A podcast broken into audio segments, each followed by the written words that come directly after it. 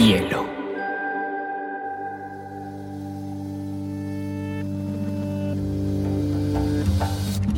Coincide con la noción de estilo tal como se define.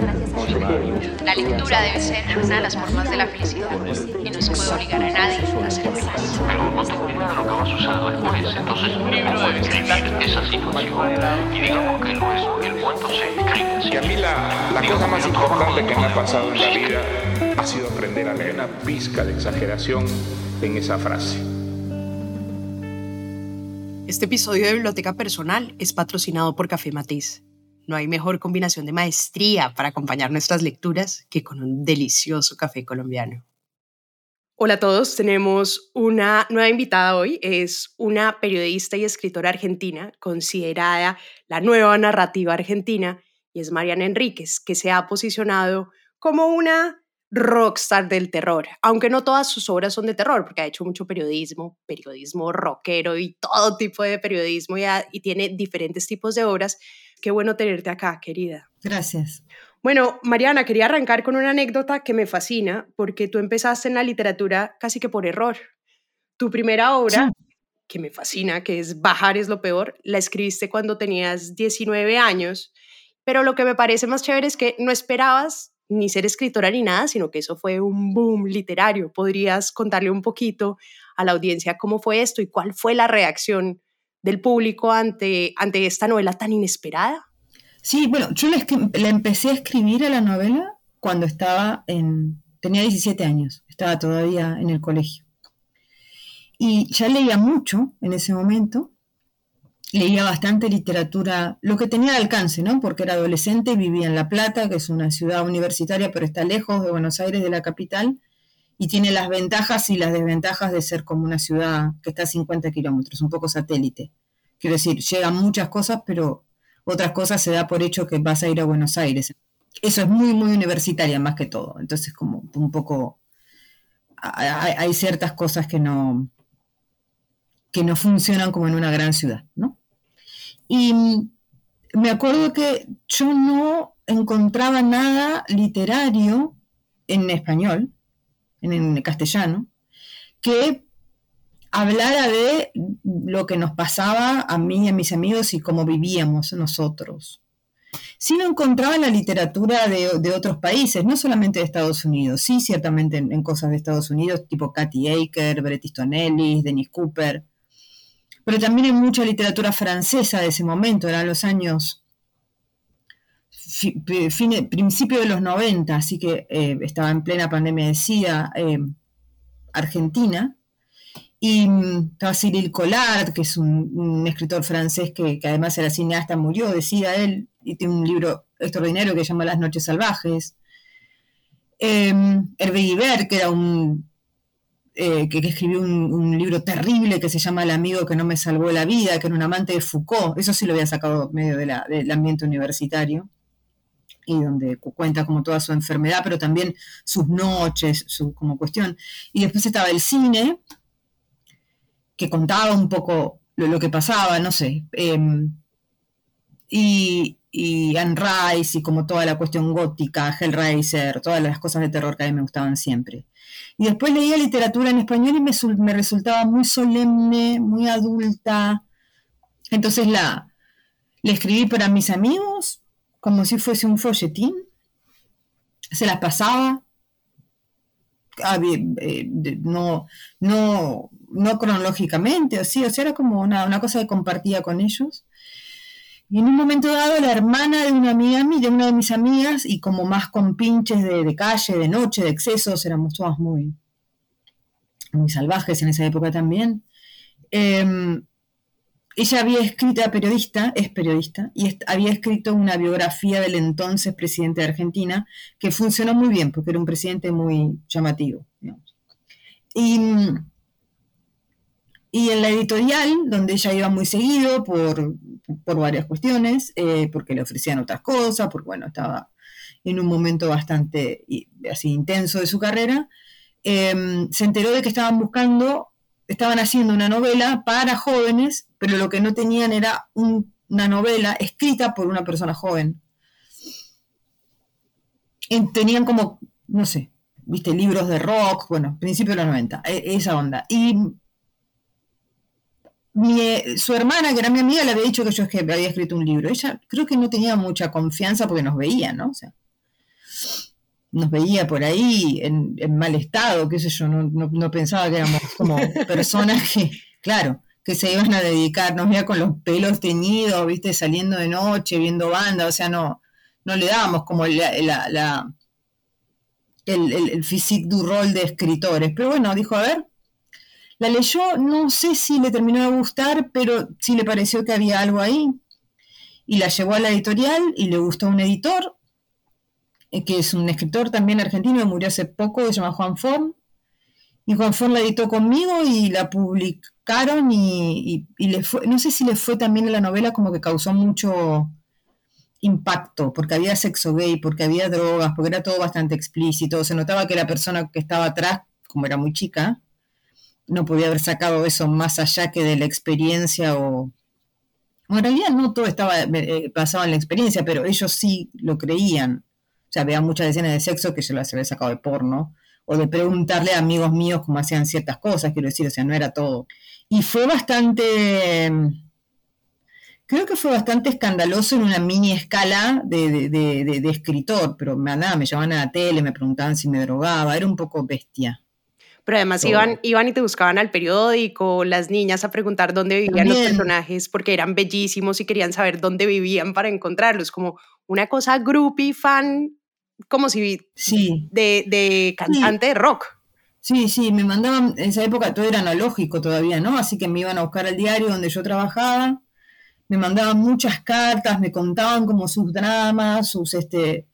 Y mm, una de las chicas que hace poco apareció de vuelta en, en Instagram, una cosa loca, eh, me trajo a su... Ah, me pidió si yo podía contarle dónde vivían estos, los, los personajes, para ella decirse, de- de- nada, darle como ese regalo a su novia eh, con la que se había peleado. Y yo le dije, mira, no, no viven en ningún lado porque no existen los personajes, la verdad, no están basados en ninguna persona real. todo Y bueno, ella se frustró un poco, entonces me preguntó si podía traerla a la novia para ver si, si eso, no sé qué. Entonces tomamos algo en un bar y tal.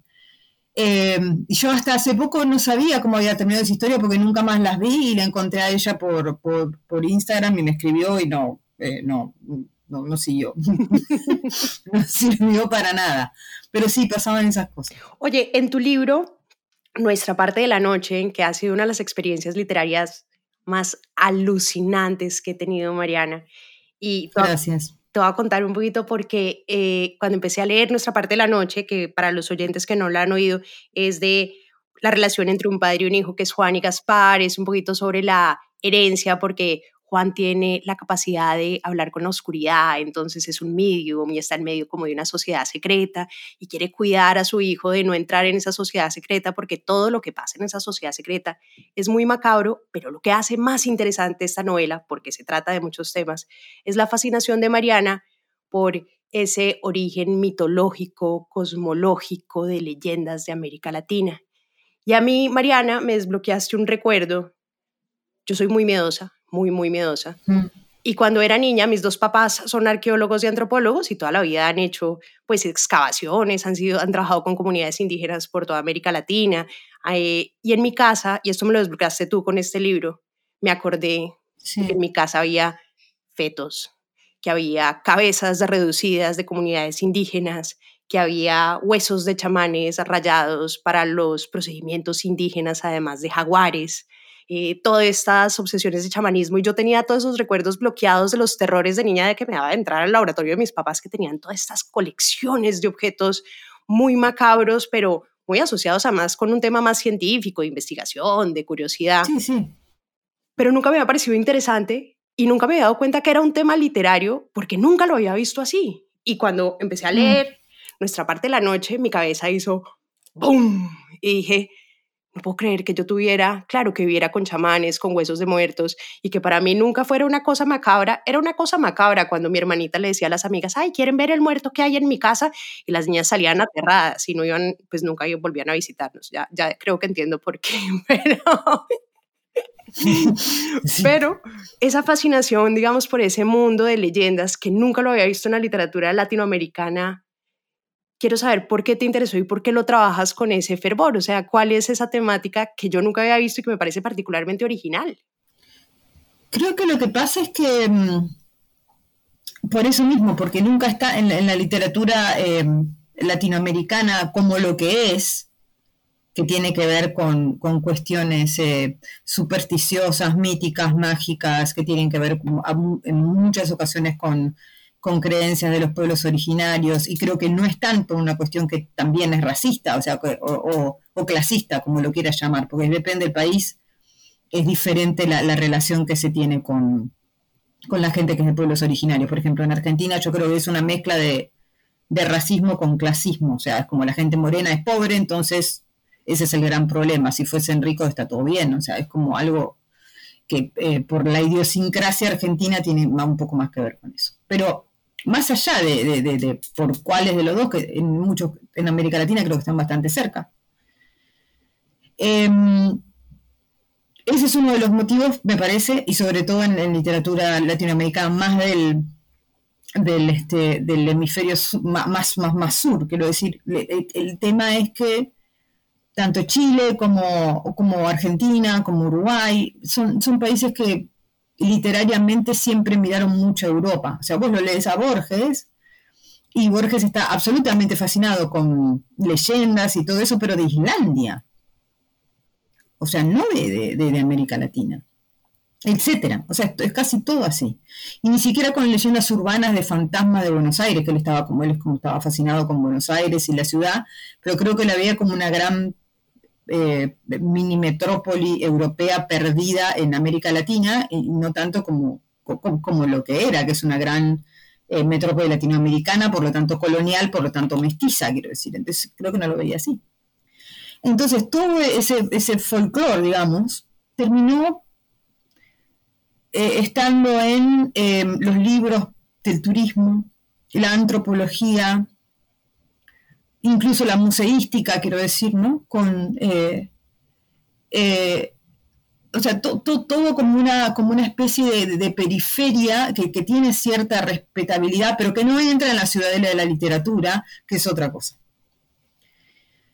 Y a mí lo, que me pasó durante toda mi vida, digamos, que lo, quiero decir, no, no, no es una operación demasiado pensada desde lo intelectual. Después sí, ahora porque lo pienso obviamente uno cuando termina de, escribir o después de escribir o cuando le preguntan cosas lo termina pensando, pero en mi configuración, digamos, de cómo armar terror, empecé a pensar, bueno, ¿qué hacen los escritores de terror del resto del mundo y qué, cuál sería la, traducción de eso, el paralelo de eso? Entonces yo, no sé, leo, por ejemplo, Cementerio de Animales de Stephen King. Entonces, en Cementerio de Animales, pero, perdona a los oyentes, pero voy a spoilear en este momento. Cementerio de Animales de Stephen King, hay un momento en que van a un cementerio indígena, que es un cementerio Micmac, y entierran ahí a la gente y la gente vuelve. Em, una lectura como blanca de eso es, vuelven como zombies, pero en realidad lo que se les mete dentro es el Wendigo, que es un espíritu de esa comunidad indígena que, son los Micmac, que es un, es un espíritu del norte de América muy caníbal, entre otras cosas, y que además puede representar, puede tomar la forma de, una persona viva, o sea, te puede como, como eh, estar dentro de tu cuerpo. Esto quiero, quiero decir, esto es una, leyenda que, por ejemplo, en el caso de tus padres, a lo mejor la podían investigar, leer, encontrar algún, algún chamán en el caso de allá, ¿no? Que, por ejemplo, pudiese convocar al wendigo, digo, todo este tipo de cosas. Pero King lo usa como un tropo de terror en vez de usar como el simple zombie que, no sé, se contamina de una planta nuclear. Utiliza algo que tiene más cerca y en la zona donde él está. Entonces yo dije, ah, claro. Y en mi, cuando yo era chica, en el noroeste de Argentina, Corrientes, que es donde viene mi familia, es un lugar donde lo, mágico, lo supersticioso, lo racional está todo muy, muy mezclado. Y, está cerca de Brasil, que está muy cerca de la relación de, las em, religiones afro, y afro-brasileñas, ¿no? Umbanda, etcétera. Y, el, y al norte que está el Paraguay. El Paraguay es un país bilingüe y que, que tiene una, una, tradición muy, muy importante de, mm, en la vida cotidiana de creencias indígenas de los guaraníes. Y yo iba todos los veranos ahí. Entonces ese se volvió como una especie, hace mucho calor además, entonces se volvió como una especie de territorio mítico para mí, porque claro, después volví a la ciudad.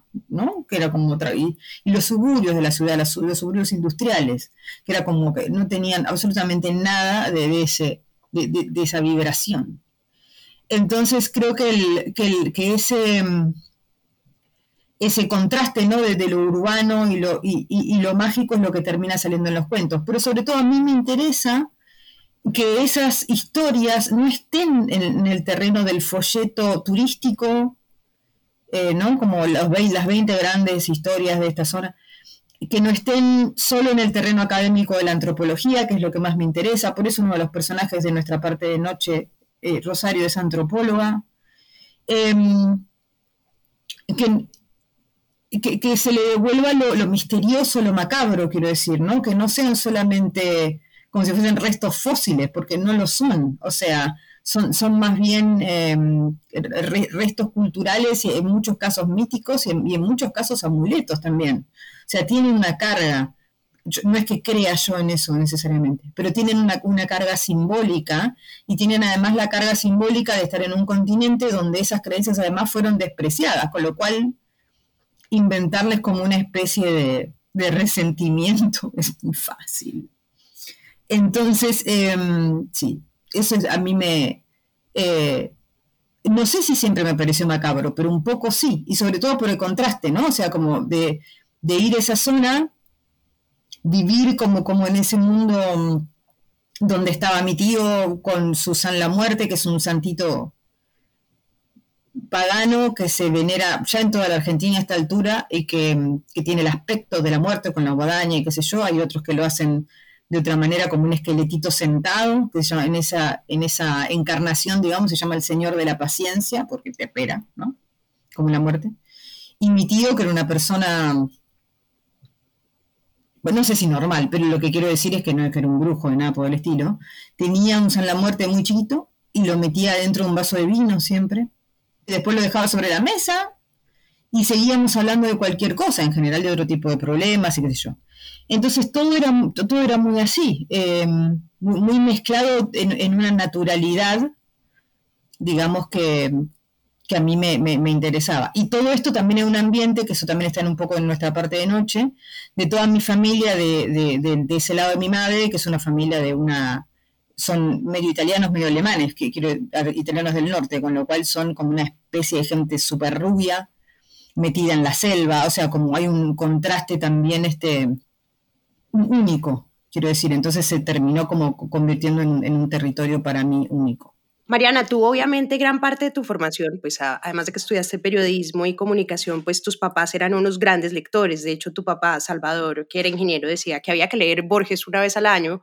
Tu mamá era una gran lectora de poesía, que es Juliana, pues que, se, que es médica, pero te leía cuando estabas enferma Baudelaire. Eh, y pues me imagino mucho esa biblioteca que tenías, cómo empezaste a acercarte al horror en esa biblioteca tal vez de niña, ya, ya hablaste de algunos de tus referentes, pero ¿cómo empezaste a interesarte por esta temática en esos años de juventud? Yo creo que, lo, digamos, de juventud, no, ya de niña a niña. Un poco era el aislamiento que imponía la, la dictadura en esos años, ¿no? O sea, incluso para reunirse y para ir a, a cumpleaños y todo lo demás, en, esos años había que pedir permiso a la, a la, a la policía, no era que no se pudiese, se, se podía hacer, pero pero tenía su complicación reunirse más de una cantidad determinada de personas, solía haber toque de queda, todo, todo esto en mis primeros años de, infancia.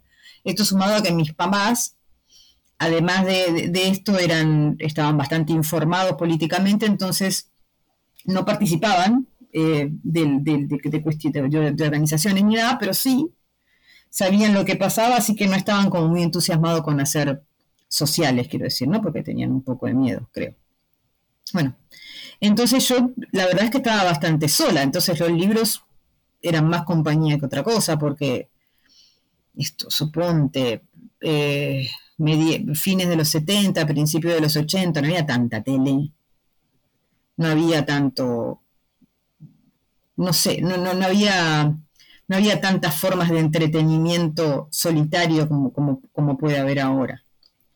Eh, yo armaba mis cosas, tipo tenía mi, agarraba mis muñecas y mis muñecos y hacía grandes orfanatos en el patio de mi casa, me acuerdo, porque yo nunca, nunca quise tener hijos, entonces, pero sí quería tener muñecos para tener orfanatos dickensianos, quiero decir, ¿no? Entonces a los niños, no sé, era, terrible. Mi mamá pensaba que era que yo era una gran, que tenía una gran familia, o, que tenía como un gran lugar donde cuidaba chicos, tipo en hombrecitos, ¿viste? O sea, como lo, lo que termina siendo Jo en, en, en Mujercitas, pero no, era, estaban todos tísicos. Bueno, eh, yo tenía como, calculo que había como una imaginación mórbida que un poco se gestaba en, esta especie de aislamiento con mi abuela que contaba, y mi abuela es correntina, o sea, de esta parte que, te decía antes, y contaba muchas historias de, yo supongo que tenía bastante nostalgia de eso, y contaba muchas historias de, básicamente de seres míticos de, de su pueblo y de fantasmas y cosas como muy, muy creepy, súper creepy, estaba recontra chiflada mi abuela en ese sentido sobre todo para hablar con un chico tan chico. Y, en la biblioteca yo tenía, mis papás no, no, nunca nos, ni mi papá cuando estaba vivo, ni mi madre ahora son personas que tienen demasiado, demasiada noción de control. Em, bueno, yo creo que igual ahora los padres tienen más control sobre los hijos que lo que tenían en esa época, pero ellos no tenían ninguna. Entonces era como, bueno, que lea lo que, si lee está bien. Entonces, si yo pedía un libro infantil que me gustaba por lo que sea, porque lo escuchaba en la escuela, por, el motivo que sea, me lo compraban sin problema. Pero si no, era como acceder a la biblioteca. Y lo que, lo que tenía interesante de la biblioteca era que era una biblioteca muy popular, con libros que ellos compraban en colecciones, como un, dos, tres, ¿no? Y que eran libros eh, que en las colecciones de, ese momento eran un poco menos comerciales que, las de ahora, no sé bien por qué, creo que eran fondos editoriales que se vendían, ahora lo, pienso ahora, ¿no? Entonces estaba la colección de Bruguera, que me acuerdo, el número uno era A Sangre Fría de Truman Capote, el número dos era una, eh, eran cuentos de Borges, pero una antología personal. Em, y creo que el 3 era Poe. Obvio. me acuerdo de haber leído, a mí me, eh, los tres me gustaron mucho, digamos, pero, pero lo que me pasó con Poe dije, o sea, qué demencia. Y además había muchas cosas que sinceramente, que, que creo que fue parte de la atracción, no entendía directamente. O sea, un cuento como La Casa Ayer, si vos lo lees a los nueve años, una cosa así, vos decís, pero ¿qué le pasa a esta gente? O sea, no entiendo, está viva, está muerta, es muy... Todo transcurre en su cabeza, o sea, todo es... Ese, ese libro además tenía, era, narraciones extraordinarias entero. ¿Era, ¿Era ya traducción de Cortázar o, qué traducción era? Creo que era traducción de Cortázar. Y era... Y tenía esos, em, esos cuentos súper morbosos, mal, enfermos, eh, femicidas, tipo Ligeia, que, es como que arranca los dientes la, la mujer, y vos decís, pero no entiendo lo que, yo me pasaba eso, no entendía lo que pasaba. O sea, cómo eso, digamos, que yo veía en la tele como, no sé, el crimen de no sé quién y qué sé yo, este hombre lo trataba literariamente entre terciopelos y opio, no sé que yo no sabía ni qué era el opio, o sea, era como entonces, para mí era como una especie de objeto extraño eso. Yo no puedo decir que era lo que más me gustaba. Yo creo que la sangre fría me gustó más porque lo entendía más, no era un crimen, todo lo que pasaba. Pero esto era como... Y después encontré rápidamente a las hermanas Bronte y ahí fue como una explosión mental en todo sentido, porque amé todo. Los ambientes, la mezcla de lo fantasmal con lo real, estos hombres diabólicos, estas mujeres súper duras, porque las mujeres de, las Bronte no son eh, damiselas en apuros, ni son serviles, ni son, o sea, los dejan a los tipos. Hay una escena tremenda, yo la tuve que leer de vuelta de grande para entender lo que había leído de chica en Cumbres Borrascosas, donde ella tiene sexo con Heathcliff embarazada y muriéndose. O sea, tenés que estar enferma para escribir eso. En general, para escribirlo cuando ella lo escribe. Yo no me puedo imaginar, o sea, no me puedo imaginar cuando alguien, un editor leyó eso y dijo, ¿qué es esto? Por supuesto estaba con un seudónimo de varón, lo cual no sé, permitía que no, que, no la encerraran en un loquero, pero digamos, a, eh, a punto. No, pues total. Y entonces toda esa atmósfera muy, muy, demoníaca y, al mismo me, fascinó. Y, después Frankenstein también me fascinó mucho. Em, pero nunca me dio miedo, siempre era como, como esto, como, como, como algo muy misterioso, algo muy, muy particular, una parte oscura que de alguna manera em, era un espejo deformado de lo que se estaba viviendo en la realidad, cosa que por supuesto yo no, me daba cuenta en ese momento. Pero creo que parte del impacto venía por ahí. Y ya de más grande empecé a leer a King y ya entré como en el terror como género total. Pero mis primeras lecturas fueron esas, que tenían más que ver con, lo gótico y con el terror. Y después empecé a buscar locamente terror en Cortázar, en Borges, donde fuera, en Washington Irving, o sea, buscaba, agarraba los libros y no me parecían de terror. Y después encontraba libros que eran de terror, leía Macbeth, por ejemplo, no entendía mucho, pero empezaban las brujas diciendo unspeakable deeds, y eso decía, bueno, ya está, o sea, como listo. Y leía eso sin entender mucho lo que pasaba. Entonces hay muchos textos que yo leí de muy chica que después tuve que releer para, para profundizarlos, qué sé yo, pero a una edad muy, muy temprana tenía como un, avance literario que tenía que ver básicamente con la desidia de mis padres. O sea, lea lo que quieras. Oye, Mariana, ahorita que estabas hablando de Poe, obviamente pues influyó mucho a Cortázar, a Hitchcock, a Tim Burton. Y, y, es un poquito, es, Hitchcock decía que lo más interesante del terror, que sé que también has analizado mucho el terror, es que es un sentimiento que a la gente le gusta sentir cuando está salvo, ¿no? Y es que evidentemente el terror es un cóctel químico porque libera adrenalina, pero cuando estás en sitios seguros, libera dopamina y serotonina, que son neurotransmisores asociados además con el placer y la euforia. Por eso uno goza tanto que aterrado con esas imágenes como con ese gato muerto incrustado así en la pared o también con esa terrible que además no me quitaste el sueño una noche con esas cavernas de nuestra parte de la noche donde salen esos niños torturados así con el mm. pie detrás y que son imágenes que a uno se le quedan muy dentro y me da mucha curiosidad dentro de tus lecturas, cuáles son esas imágenes que además tú ya sabes crearlas, pero que te han marcado a ti como lectora que digas, mira, me acuerdo perfectamente de esta escena que la llevo conmigo y que la guardas como una memoria tuya de terror que anhelas y adoras. Hay varias y muchas están recreadas en nuestra parte de noche.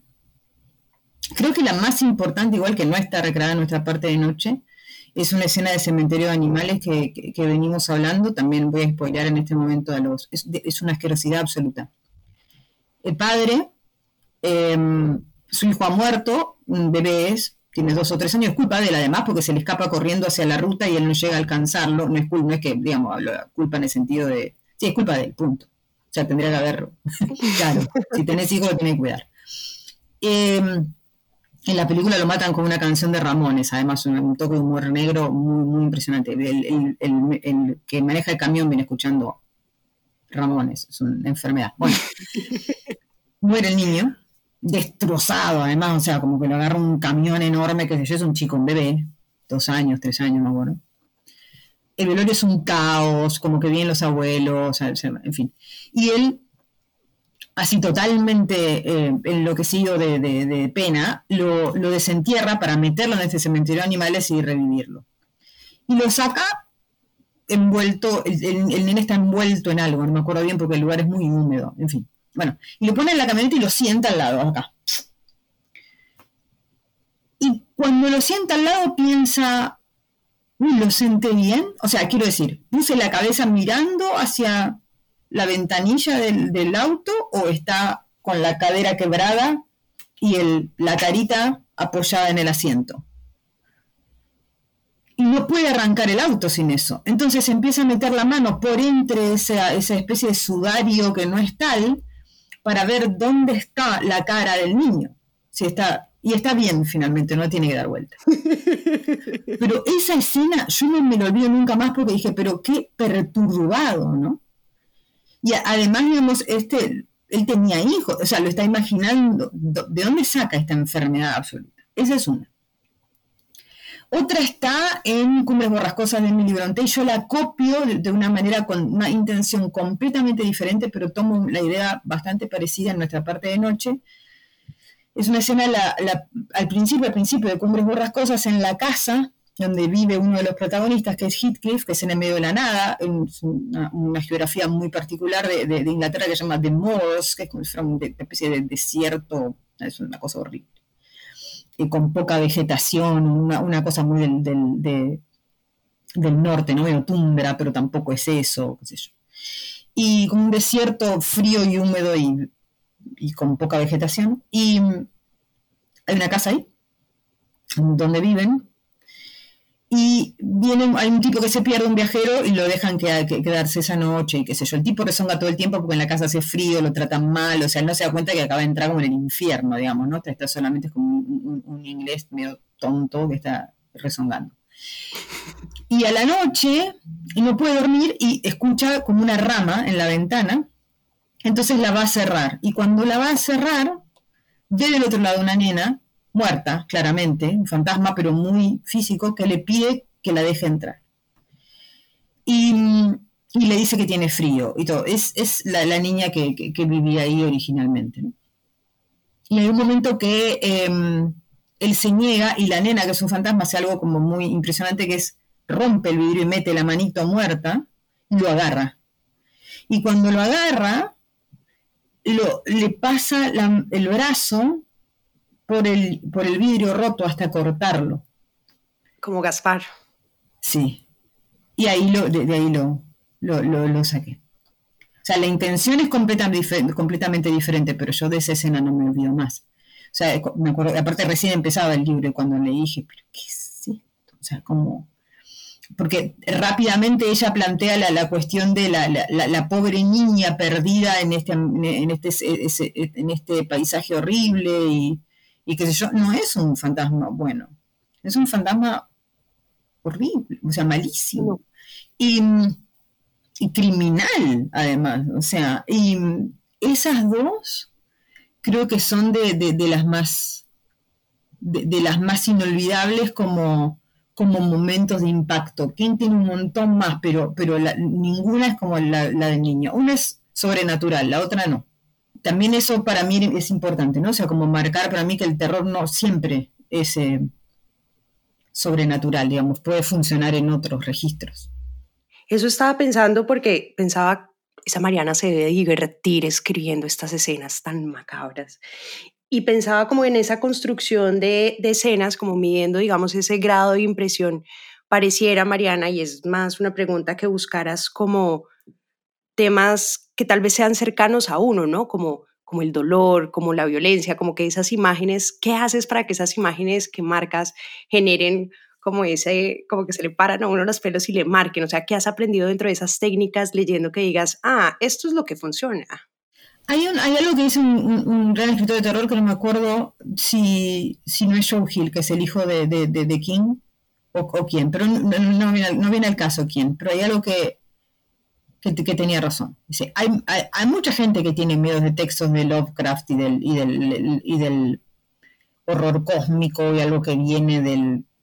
Hay gente que tiene esa sensibilidad, pero la mayoría no porque es algo que nunca experimentó, entonces no se puede imaginar, lo puede disfrutar y eso, pero no, no se puede imaginar. En cambio, si vos haces algo que es parecido a arrancarte una uña, que es terriblemente doloroso, que es pequeño, que es súper íntimo, íntimo en el sentido de que es este algo que tiene que pasar a una circunstancia casi doméstica o, bueno, no sé, pero como muy, uno sabe cómo es ese dolor. Quizá no por arrancarse la uña, pero a veces uno se está cortando una uña y se la corta además, es un dolor horrible, como el de cortarse con papel.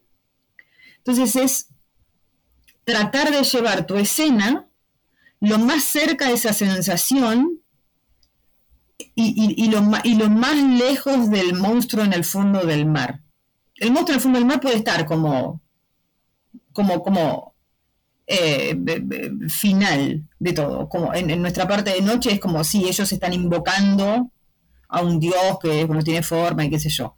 Pero lo que yo quería que ese dios haga es cortar piel, cortar eh, eh, em, brazos, piernas, o sea, lo, que quería es que mm, tuviese esa relación directamente con lo físico, no que fuese, no que te comiera a lo, a, lo Godzilla, sino que fuese un, como un cuchillo, o sea, que recordara más ese dolor o esa, o esa sensación que es algo que, digamos, no, no todos vamos a tener la vivencia de una amputación, pero sí eso, sí la de cortarse con un cuchillo o cortarse con papel. Em, y por eso provoca un, poco más eso, me parece. Todas las escenas yo busco que sean así. O cuando Juan le corta la, boca a, a Mercedes. Em, eso en realidad tiene que ver con una experiencia personal mía. Yo tenía, cuando era chica, 8 o 9 años, una amiga que tenía, que en la casa estábamos y tenía un perro horrible. Em, digo, horrible era feo, era un perro muy, muy feo. Que estaba, se puso a comer pero feo, feo, así como. Eh, y se puso, era más ancho que largo, tenía el pelo muy cortito, era parecía un, no sé, un cerdo feo. Y estaba comiendo pollo, que les hace mal, creo. Bueno, no sé, porque yo a mí desde ese momento no me gustan más los perros. Y la mamá lo que intentó fue sacarle la pata de pollo de la boca al perro, cosa que no hay que hacer, ¿no? Y el perro la atacó, y cuando la atacó, le mordió la boca y le arrancó los labios y se los comió el perro. Esto pasó a un metro, nosotros estábamos sentadas como jugando y al metro estaba esto, esta mujer gritando, sangre por todos lados, el perro comiendo los labios, no sé, el horror. Y cuando ella nos mira, así como desesperada, estaba sin los labios, todo muy ensangrentado, no se veía bien los dientes y qué sé yo, pero digamos, era como, era como el Hellraiser. Y la hija gritaba nada, caos. Entonces yo no sé cómo en ese momento tuve, después de gritar un rato también, tuve un poco de sangre fría y la llamé a mi mamá. Mi mamá es médica.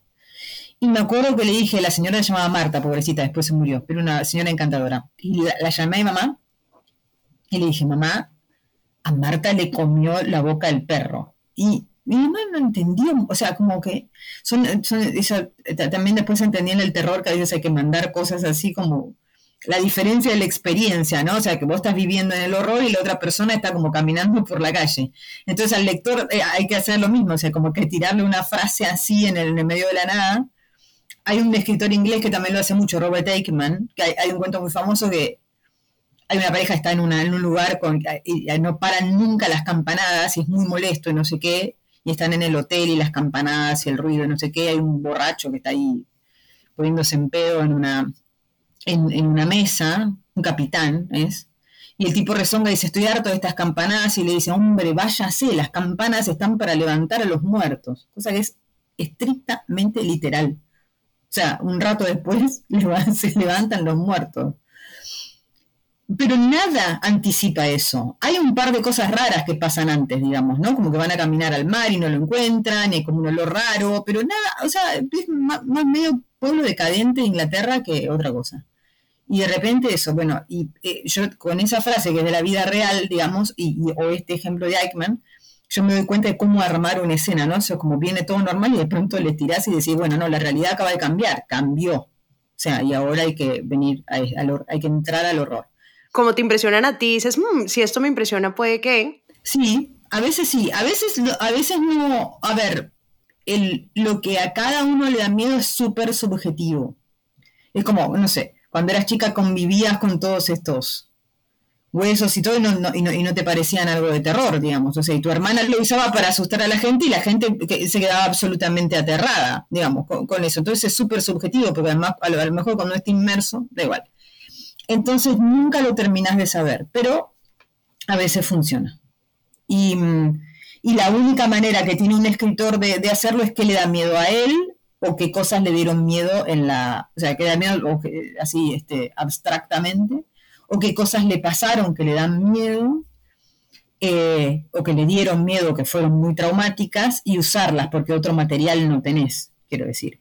Pero después sí están los tropos, o sea, está la casa embrujada, está el, brujo, está la, hay, cosas que, que por, lo, por lo desconocido a la gente le, le dan miedo. A veces se burla de eso, pero yo creo que todo eso es nervios. Sea, todo eso es como no estar tan seguro, quiero decir, porque la gente se burla de eso, pero después te dice, fui ayer a que me tiraran las cartas, fui al brujo, porque sí, es como muy impresionante, como ese submundo medio secreto, donde la gente vive su vida sobrenatural mientras anda por ahí como si nada. Oye, Mariana, hay una cosa que evidentemente también me llama mucho la atención. Tú eres periodista eh, y se nota mucho el ejercicio periodístico. Obviamente todo esto es ficción, pero uno ve la riqueza del bagaje cultural que tienes detrás eh, en el conocimiento de medicina, de brujería, de antropología, eh, de mitología latinoamericana, griega y demás por las referencias. Yo aprendí un montón, ni siquiera sabía que era una mano de gloria ni nada esas cosas. Que la mano de Gloria es una mano de un muerto, que trae suerte muchachos, ya saben si quieren arrancar una. Pero me llama la curiosidad que eres también una gran coleccionista de libros raros y me parece rarísimo cómo Mariana Enríquez entra como, hola, no, estoy haciendo un libro sobre fantasmas, sobre santería o sobre el diablo. Señor, necesito conseguir un libro que me hable sobre los ritos para conseguir a Satán. ¿En qué parte de la biblioteca puedo encontrar o en la librería puedo encontrar eso? Es que lo pregunto exactamente así. Y también tengo como mis amigos raros, qué sé yo, pero pero incluso hasta, hasta editoriales, digamos, que me, que, me habilitan de, cosas. Acabo, ayer un poco, estoy terminando un libro, pero nada que ver, sobre fanatismo, sobre suedo, otra cosa, para Chile. Pero tengo una, em, dos editoriales amigas en España, una que publica solo textos de, magia y de magia ceremonial y qué sé yo, que acabo de hacer un prólogo de una de mis artistas magas favoritas, que es Marjorie Cameron.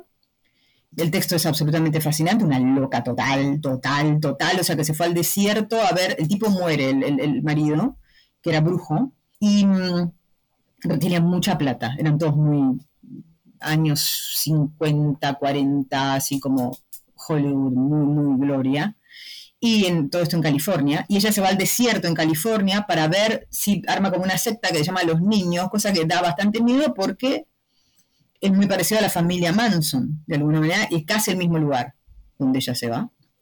Y lo que trata es de conjurar a su marido para tener sexo con él, muerto él, ¿no? O sea, con el fantasma, para poder darle un hijo que va a ser el hijo de la luna y no sé qué. Eso es, tremendo. Eso esto es un detalle del libro. Em, y después está La Felguera, que es una editorial así como de cosas oscuras y qué sé yo, que también me provee de libros de, magia, de biografías de Lester Crowley. Digamos, no es que me provee en el sentido que me los mandan, o sea, los, yo los conocía, los compraba, los consumía y después. Em, y después lo, lindo es la, el anonimato del. O sea, si vos ves mi, búsqueda, mi perfil de búsqueda en Amazon, este, voy presa ¿Te, te acordás la, la novela, la, película esta Seven, que lo agarran al, al, asesino en, Seven porque estudian qué libro saca de la biblioteca? Esa soy yo. Primera, por perfil de Amazon o de Book Depository, que no, no, no existe más ya. Primera. Y después tengo algunos amigos con gustos raros a los que les pido cosas. Ahora estoy ahora justamente escribiendo una novela de fantasmas de Rodrigo Fesán, que es mi amigo. Le dije, dame todo lo que tengas de fantasmas, porque él está limpiando su biblioteca, en teoría que le te el 80%. Yo creo que si llegamos al 40% estamos en la gloria. Pero bueno, le digo, dame todo, no ficción, porque ficción es probable que lo tenga, o que sea fácil de conseguir, o que ya lo haya leído todo lo que necesite leer pero sí en no ficción, o sea, teoría de mediums, eh, estudios contemporáneos, teosofía, Alan Kardec, que es un, es un este, espiritista francés que tuvo mucho éxito en Brasil, una cosa rarísima, éxito en el sentido que tenía hospitales cardesianos, una locura. Wow. Y me dio 26 kilos de libros.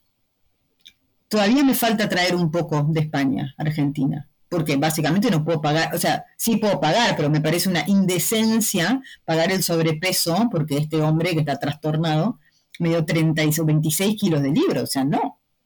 Este, tenés que dar cuenta que es una persona que puede andar trasladándolo de modo transatlántico. Bueno, y son, no lo va a ver la gente cuando lo escuche esto, pero te lo puedo mostrar. Este es uno. Ghosts. Ghosts. Pero mira, o sea, es muy gordo. Claro. Además de ser muy grande. O sea, tiene, no sé, 751 páginas y este tamaño, o sea, son 751 páginas en un libro de tamaño bibliotecas de cuando los generación X éramos chicos. Eh, digamos, entonces no, mm, bueno, eso. Eh, así que sí, tengo todos esos, esos proveedores y tengo muchas cosas falsas. También colecciono tarots. Así que tengo aproximadamente 20 mazos de tarots. diferentes. Que también son muy mencionados en los libros, particularmente El ahorcado, La luna, que eso, eso, eso me da mucha curiosidad. ¿Lo lees también como lees los libros, lees los tarots y les das interpretaciones en tus sentidos? Que eso me parece una forma de leer bastante bonita, como desde la interpretación. Sí, bueno, el, tarot es como un, a mí lo que me, me, apasiona es que es como un sistema de adivinatorio y de lectura del otro, o sea, intuitivo, si querés, del que no se sabe el origen, es como si fuese una especie de creación comunitaria. Incluso los significados que tienen cada uno de, las, de, las, de, las cartas pueden ser interpretados de, diferentes, tienen por supuesto una, una, una, interpretación más o menos fija, todos, pero el tema es quién la, quién la creó.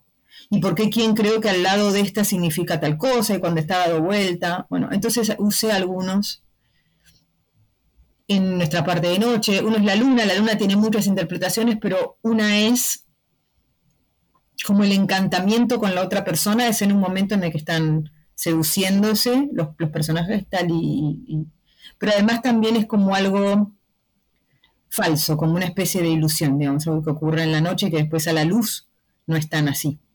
Hmm. Es una de las interpretaciones, no es tanto, pero a mí me servía para eso, porque es una gran metáfora también de todo lo que pasa en la novela con Juan y con convocar a, la oscuridad y qué sé yo, o sea, la oscuridad tiene el secreto que están buscando o no. Y después el, ahorcado porque es una carta muy, muy, muy impactante. Y porque estoy jugando con esto de la mano de Gloria, que es la mano de un ahorcado, o sea, quiero decir, tiene un, tenía un montón de, significaciones que por ahí no son exactamente lo, que significa la carta, pero que simbólicamente me, me permitía jugar con, con, con, otro montón de símbolos que manejaba en la, en la novela.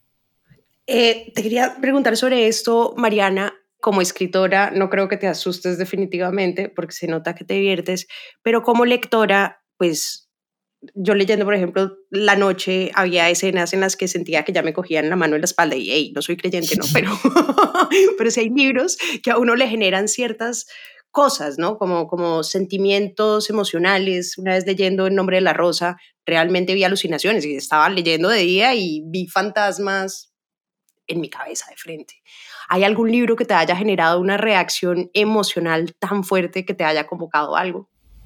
Varios, pero me acuerdo del último porque a lo mejor es el más fácil de, que es el, el pasajero de Cormac McCarthy. Hay mucha gente a la que no le gustó. Yo creo que no sé por qué, no entiendo, me parece un gran libro. Pero hay un momento, el protagonista está enamorado de su hermana. Su hermana se suicidó. Empieza con esa escena, además de la mujer ahorcada, cosa, cosa, ella ya a mí me, compró, porque a mí no sé por qué es una, una imagen macabra que me fascina absolutamente, porque es como una especie de fruto, ¿no? De un árbol, es algo muy impactante. Bueno, em, dos en realidad, pero primero te cuento esta. Y me acuerdo él cuenta todo el tiempo que ella tiene alucinaciones en el que se le aparecen una serie de, de, personajes, uno se llama The Kid, que es como un nenito chiquito que tiene los miembros, como los niños de la talidomina, que tiene los miembros chiquitos, no es exactamente que sea una persona pequeña, sino que tiene los, este, las, las, eh, extremidades eh, ¿Encogidas o qué? Pequeñas, deformadas, sí. Y, pero camina y todo, o sea, no, no es que tiene, no, no, es que anda rodando ni nada, pero tiene esta, particularidad. Bueno, y cuenta las escenas con la, con la, con la hermana, o sea, de diferentes puntos de vista y qué sé yo. Después hay un momento que él por una serie de cuestiones decide como apartarse de, de, la vida que tiene porque se mete como en algunos problemas legales y qué sé yo, está en una casa en la playa o algo así, y está sentado en la casa en la playa y lo que ve venir por la playa caminando es a esta alucinación que tiene su hermana muerta. Yo dije, por favor. O sea, no, no, no, no, no, no, no, no, porque ahí, digamos, la puerta que abre este, este hombre, o sea, él no, digamos, vos no podés ver la alucinación del otro, y mucho, mucho menos la alucinación de un muerto, entonces hay una alucinación que vive más allá de la persona que lo ve, esa persona está loca, o sea, las implicaciones de, quebrar la realidad que, tenía eso a mí me, me, impresionaron muchísimo y es algo que me parece que yo no, no, no, es como las otras escenas que puedo robar o reproducir, esto es, es como una especie de, otro nivel, quiero decir, o sea, como una especie de, no sé, de, brutalidad mental ah, de, este hombre eh, absoluta. Ese fue uno. Y otro que no, que, no tiene que ver con eso, pero sí que me sirvió muchísimo para entender la cómo se construye una subjetividad, digamos, es este um, Beloved, la novela de Toni Morrison, que es una, es una novela de fantasmas, o sea, es, en realidad es una novela... A mí me llama la atención cuánto de la literatura prestigiosa, comillas, tiene este tipo de cosas y no se considera tal. Toni Morrison, Cormac McCarthy debería haber ganado ya el, premio Nobel. Toni Morrison lo ganó. Beloved es una novela de fantasmas, pero no solo es una novela de fantasmas, sino es una novela sobre una mujer esclava que cuando la vienen, que escapa al norte y cuando la vienen a buscar, sus, este, los de la plantación, digamos, los mercenarios que trabajan para el dueño de la plantación, ella tiene un bebé y mata al bebé para que en el caso de que las atrapen, la atrapen solo a ella y no condenar a su hijo a una vida de esclavitud. Es una bestialidad. Entonces la novela es la vida de esta mujer grande cuya hija muerta vuelve en este personaje que se llama Beloved, que quiere decir querida, y se llama querida ¿por qué? Porque cuando ella enterró a este bebé, no tenía dinero para poner más que querida, entonces tenía un nombre, ponerle que querida Violet, entonces Beloved Violet, y no podía, porque no tenía plata para quien le pagara seguir poniendo el nombre, entonces solo Beloved, la, la tumba de la nena. Y esta nena aparece como una mujer joven que habla poco, que le interfiere muchísimo la vida, que de alguna manera le esclaviza, que es la personificación de su culpa, digamos, y que, y que de alguna manera es también la personificación de la esclavitud porque la viene de vuelta a, nada, a, poseer física y mentalmente, digamos, ¿no? Y es un, es un libro de fantasmas, es un libro sobre, sobre, y de terror en el sentido de, que muchas veces el terror trabaja con el trauma, con el trauma personal y, social, en este caso, mundial, no sé cómo llamarlo. Em, y ella lo hace de una forma muy personal. Pero hay un momento donde una amiga de ella tiene que tomar la decisión de liberarse o no, y no quiere liberarse, y explica por qué no, y dice, no sé si soy una buena mamá porque me sacaron a mi bebé cuando yo tenía un mes. No sé si soy una buena hija porque lo mismo hicieron conmigo con, cuando yo era muy chiquita con mi mamá.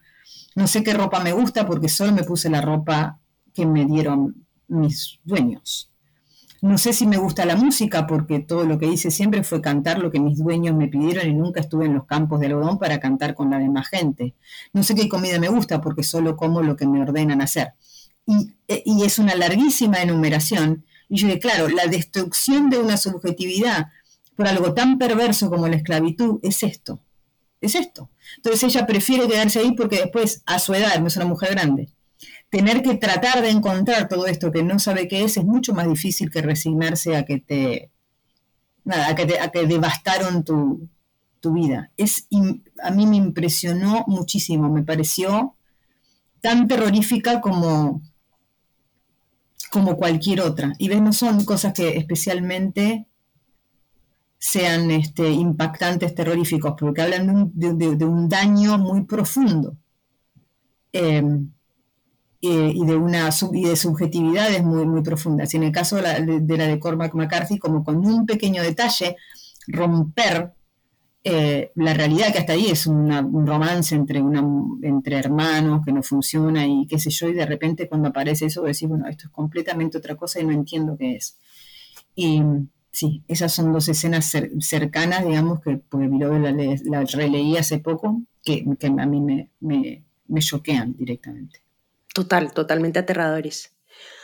Hay otra cosa, Mariana, que me llama mucho la atención y es que los protagonistas de tus novelas o de algunas de tus novelas son grandes lectores, ¿no? Entonces, por ejemplo, Juan es un gran lector de García Lorca, de Keats, de Blake, de Eliot, además de los libros de magia y brujería. Eh, Gaspar, eh, su amigo Pablo, pues es un gran recolector, está recolectando todos los poetas y a Gaspar también le fascinan los poetas, entonces busca a todos los poetas de los 30.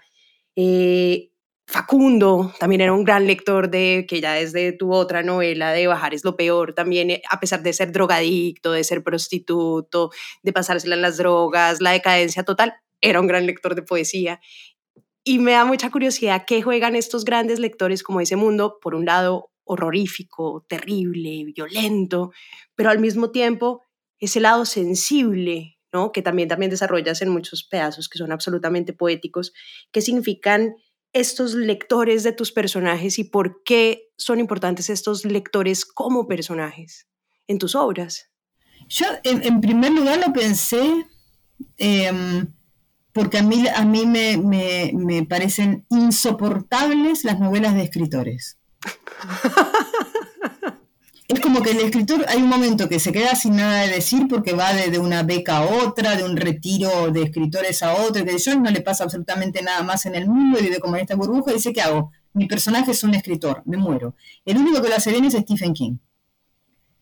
Porque no, porque, porque sus escritores son, son unos chiflados, es el resplandor, es un borracho que no puede escribir y le rompe el brazo a su hijo, quiere decir, o sea, no, pero no es el tipo que está preocupado por lo que le pasa en la universidad. Todo eso, es, una cosa que, a la literatura la, vuelve una cosa obsoleta.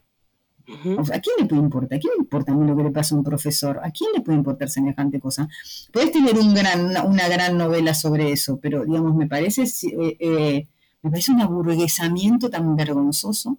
En cambio, el lector, para mí, es casi lo contrario a eso. O sea, el lector es el que está activo, el lector es el que estimula su cabeza, el lector es el que un libro uno lo puede encontrar en cualquier lado, lo puede encontrar gratis en una biblioteca, o sea, es una, cosa absolutamente popular. Y que si vos percibís, o sea, encontrás esa, en, la literatura, lo que encuentran tanto Gaspar como, como Facundo y algún personaje más que anda por ahí en, otros libros, ese, ese, ese momento donde hay algo que ellos no pueden explicar de la circunstancia que están pasando, pero que lo encuentran sobre todo en la poesía porque es más abstracta y porque está más cerca de, lo sensible. Me parece que ese momento em, es muy, hace, digamos, que la, que la literatura tenga un, un, significado y algo que para mí es, es bastante importante, que es este, em, ¿para qué no, nos sirve en el sentido utilitario, sino para qué está? O sea, incluso ahora con toda esta cuestión de que, de, que, que la inteligencia artificial puede producir un texto, bueno, ok, pero ese texto a mí me va a ayudar a entender por qué estoy locamente enamorada. O, o por qué estoy, eh, no sé, no sé, por qué estoy llorando hace tres días porque se murió mi gato. No estoy hablando de cosas muy terribles, ¿eh? no estoy hablando de tratar de, de, entender este, las consecuencias traumáticas de, las guerras civiles latinoamericanas, no, sino como de estas cosas, o sea, y hay escritores que sí, que, lo, que, lo, que, te, hacen un poema maravilloso con eso.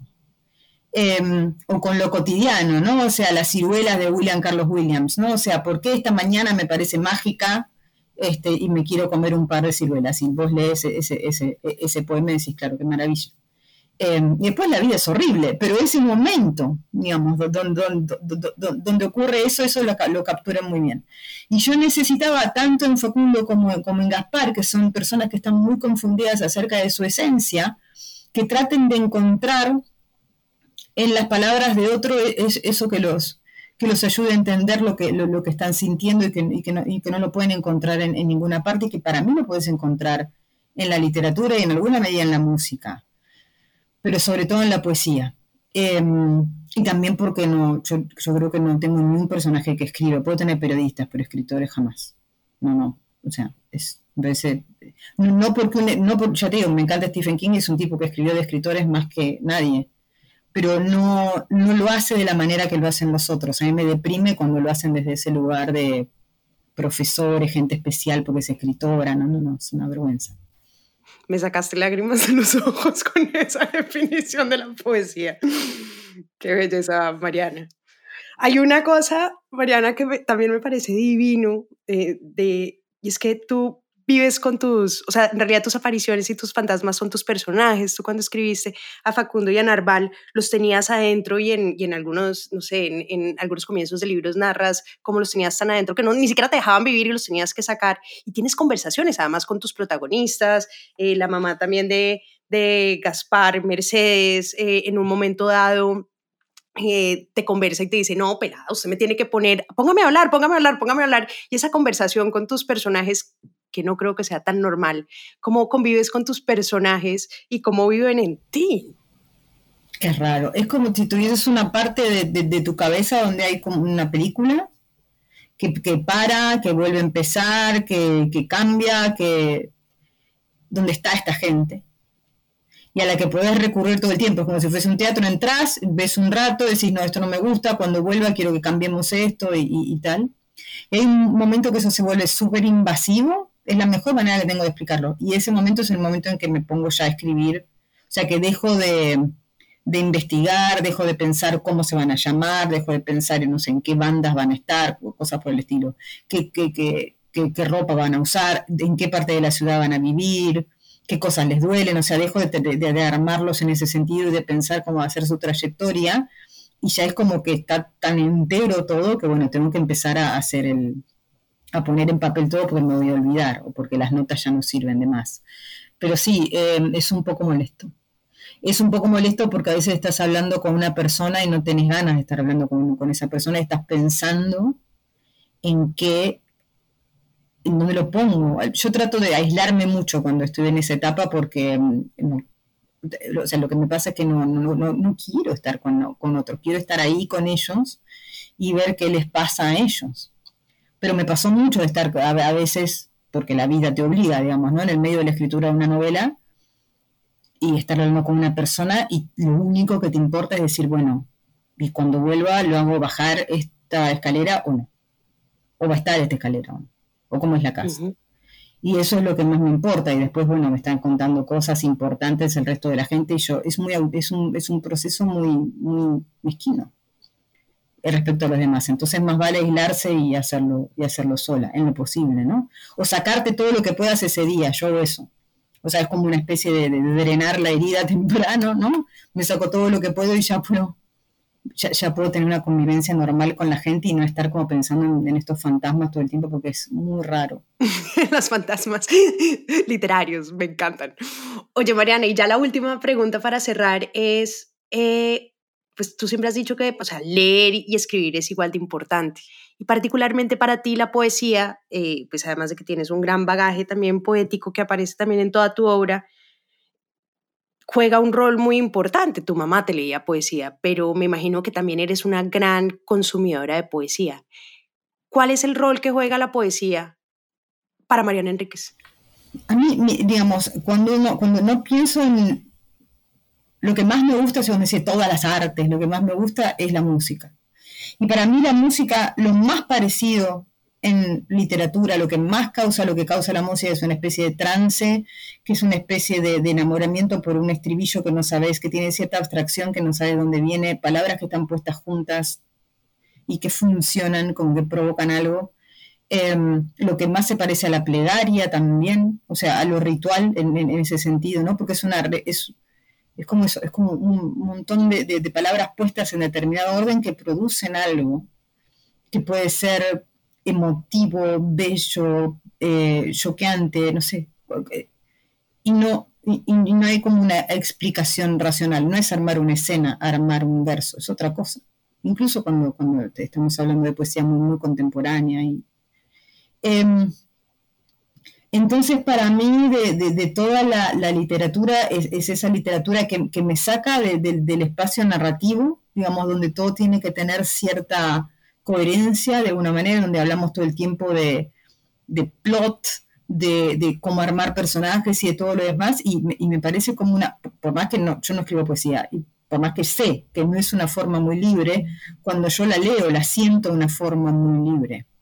Y los poetas que más me gustan son los poetas que yo siento que eso les sale naturalmente, porque en poesía si algo se nota es el esfuerzo. O sea, como el tipo que está buscando la palabra y la encuentra y es como, eh, entonces cuando le sale naturalmente, yo me acuerdo de haber leído también muy chica Rambó y decir, pero este chico, o sea, no, no sabe ni lo que está diciendo en algún sentido, o sea, como hay algo, esto del vidente y qué sé yo, pero te das cuenta, o sea, no sabe lo que está diciendo. Hay momentos que dice, yo puse la belleza en mis rodillas y le injurié, no sabe lo que está diciendo, o sea, está anticipando que va a dejar la poesía y se va a ir a vivir a un pozo en el medio de Etiopía o no es tan feo, pero quiero decir, o sea, que va a dejar como, como el modo de vida eh, europeo por estar este, vendiendo armas, que es como una especie de destrucción de lo bello. eh, y lo está diciendo ahí cuando tiene 17 años, digamos, ¿no? Hay algo de eso. Lo que estaba leyendo a Ocean Wong, que es un, vietnam- un, un autor vietnamita eh, norteamericano, es el primero en su familia en estar letrado, es el primero que sabe escribir, quiero decir, en, en cualquier sentido. Wow. Y, y habla en un momento de su papá, su papá tiene trauma de guerra, pero lo y, tiene muchas dificultades con su papá para relacionarse, su papá se pone violento con, con su mamá y lo ve mucho en muchas de estas crisis donde el padre revive es- es- estos momentos y, y él tiene una relación muy, se intuye, ¿no? En los poemas. Pero hay una frase que a mí me impresionó que la anoté, la voy a citar de decir en castellano. Lo ve al padre, lo está mirando, está llorando el padre. Y él dice, está cantando mi canción favorita en sus manos vacías. Y yo dije, ah, bueno, por favor. O sea, como, perdón. Em, y dije, claro, entendí todo lo que pasa con eso, ¿no? O sea, el, poder entender toda una especie de mundo con una sola oración. A mí eso me, impresiona mucho. Eh, estaba buscando también epígrafes para, para mi novela y había decidido uno de- del peruano Antonio Cisneros, que también era como medio amigo mío. Estaba recontra loco, Antonio. Que estaba recontra drogado, ¿entendí? Estaba recontra loco, sí, estaba, estaba, estaba chiflado. Estaba chiflado, ¿eh? Chiflado. Eh, me acuerdo una vez estábamos juntos en una, en una eh, en un festival de, de- de literatura en Trujillo, en, en Perú, y me, me viene a decir, ¿tenés ganas de ir a un... nada, a emborracharnos toda la noche? Le digo, no, Antonio, de ninguna manera. Y usted, y usted tampoco tendría que ir, le digo, porque está enfermo, que yo, a mí no me importa nada, y se fue. Y después volvió a la mañana recontra borracho diciendo que cómo podía ser que su madre no se moría porque él necesitaba esa casa donde vivía la madre que estaba postrada en una habitación y no dejaba entrar a la casa. No, no, estaba loco, o sea, no hablaba de otra cosa, no parecía un poeta, parecía un siempre bien vestido, guapísimo, pero parecía como un personaje de Graham Greene, como una especie de, de- de, no sé, de, de diplomático borracho que anda por, por los países tropicales, en realidad era limeño hasta la médula, pero era muy raro. Y estaba buscando yo epígrafes para la novela, que en un momento ocurre en una ciudad que cambia mucho, que está medio abandonada y que nadie recuerda cómo era. Y encontré este que me gustó mucho, que dice, lo que quiero recordar es una calle, no sé ni para qué. Yo dije, claro, ese- eh, cuando lo leí dije, es eso, es eso lo que quiero, porque mis personajes no, o sea, qui- quieren atrapar eso que, que- que se terminó, pero, pero no hay por qué hacerlo. Y dije, ahí está, está de lo que se trata. Entonces la poesía para mí es eso, o sea, es como una especie de explicación. Es un lugar, es un medio oráculo. Yo lo, lo veo como, como de, toda la, literatura, la única parte de la literatura que está cerca del misticismo para mí. Y yo no soy mística, ¿eh? no soy creyente, lo estoy pensando como, como, como en términos de, de- relacionarte co- co- con, lo artístico de una forma más, más, este, trascendental, que incluye el humor, que incluye la diversión, digamos, yo la, la paso re bien, pero que incluye sobre todo lo emocional, o sea, a mí no, a mí no me gusta el, poeta que yo leo o que escribe mecánicamente para ganarse un premio. Me gusta el poeta que escribe o que yo leo y que te deja impactado, emocionado, lo que sea, no, no, no me importa mucho, aunque haya escrito una buena poesía en toda su vida, no importa, está, es como escribir una buena canción. De acuerdo. Así sea One Hit Wonder, aguanta, ¿no? Y es, y es como dices, es tan abstracto que es un sentimiento que no se puede describir. Pura magia. Mariana, muchísimas gracias. Muy recomendados los libros de Mariana, la novela. Uno no sabe que le gusta el terror hasta que lea Mariana. Por favor, léanla, léanla, léanla. Bajar es lo peor, dicen que es su primera novela y que por ende bla, bla, bla. No, es maravilloso. También todo es maravilloso. No le crean a ningún lector que trate de desprestigiar esta primera obra. Son diferentes, pero son maravillosas todas. Mariana, de verdad, muchas gracias. Te esperamos en Colombia y obviamente pues tenemos oyentes de todas partes de Hispanoamérica, pero muy felices de tenerte en este espacio. De verdad, muchas gracias por tu tiempo. Bueno, muchísimas gracias, María José. Espero ir pronto por allá, que hace mucho que no voy. La última vez fue una filbo hace mucho y tengo ganas de ir con más tranquilidad. además. Más que bienvenida. Muchas gracias y gracias a todos los oyentes por acompañarnos en otro episodio de Biblioteca Personal.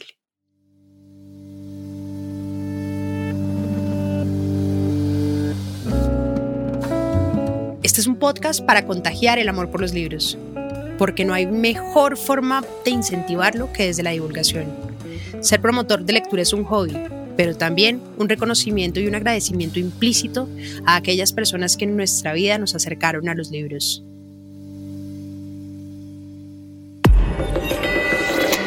Hielo.